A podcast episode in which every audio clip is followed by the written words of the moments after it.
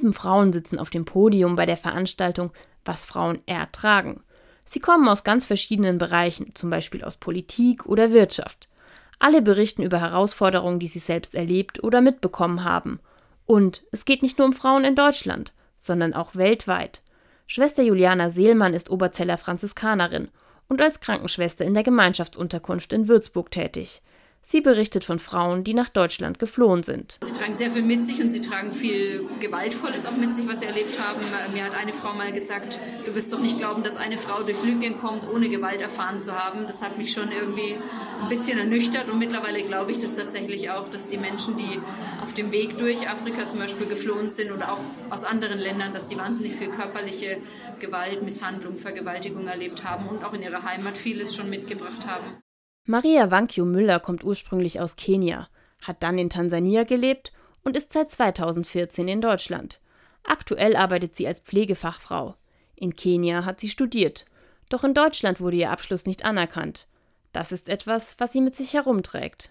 Gut, erstmal ist die Anerkennung, weil als Frau aus einem afrikanischen Länder, wir müssen viel, viel, viel kämpfen, überhaupt einen Abschluss zu haben. Ich bin Bachelor Marketing, das war nicht einfach, das zu bekommen. Und dann plötzlich bin ich fast nichts.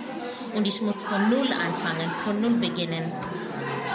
Das trage ich jeden Tag. Und ich bin jetzt in einem anderen Berufsfeld, vielleicht, wo ich gezwungen sein zu müssen, muss ich täglich ertragen.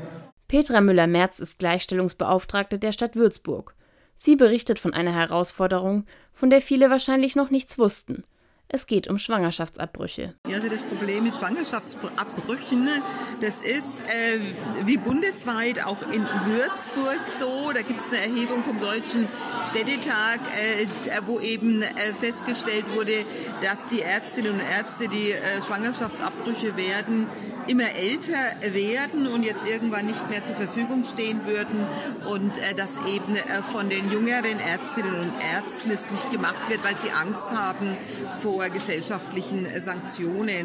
Aktuell ist laut Petra Müller-Merz die medizinische Versorgung in Würzburg gewährleistet.